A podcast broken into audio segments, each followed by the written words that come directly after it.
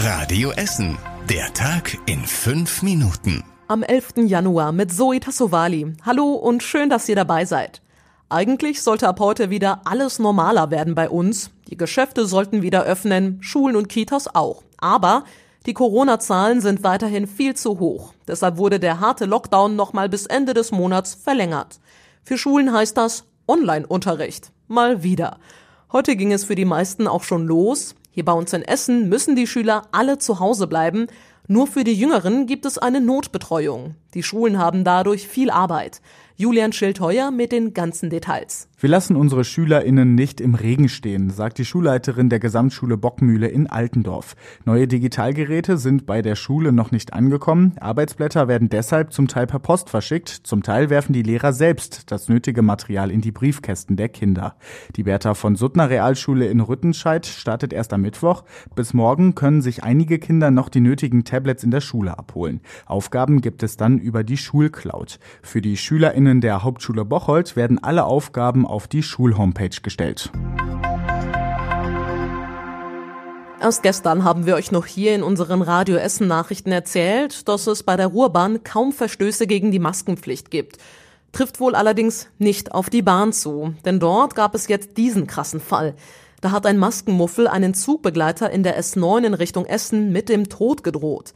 Der Bahnmitarbeiter hatte den polizeibekannten Mann auf seine fehlende Maske aufmerksam gemacht.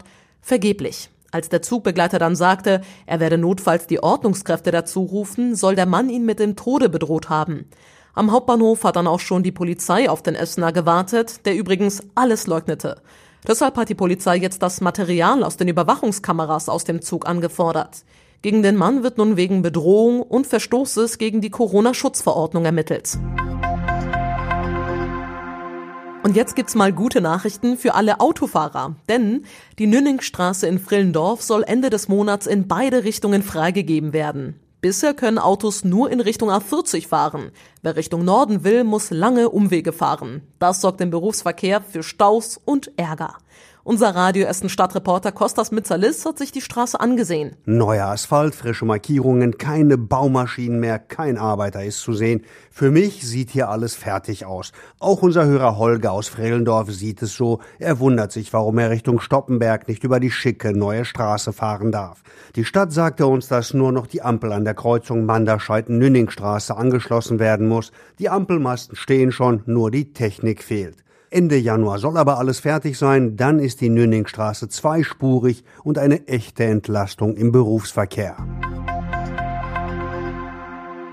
Auch beim Müllsammeln heißt es in diesem Jahr Abstand halten und Maske tragen. Der Sauberzauber soll, trotz Corona, in diesem Jahr mindestens genauso groß sein wie zuletzt. Die Organisatoren rechnen wieder mit rund 20.000 Teilnehmern. Es könnten sogar mehr werden, denn schon jetzt haben sich mehr Menschen angemeldet als letztes Mal um diese Zeit, heißt es. Die Müllsammelaktion findet natürlich auch Corona-konform statt in diesem Jahr, heißt, es dürfen nur Zweiergruppen unterwegs sein und keine kompletten Kita-Gruppen. Die Anmeldung geht noch bis Ende Januar. Wie das Ganze geht, steht auf radioessen.de.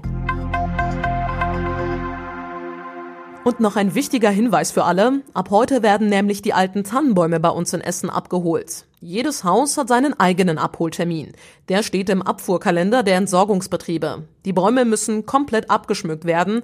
Außerdem sind maximal zwei Meter lange Stämme erlaubt.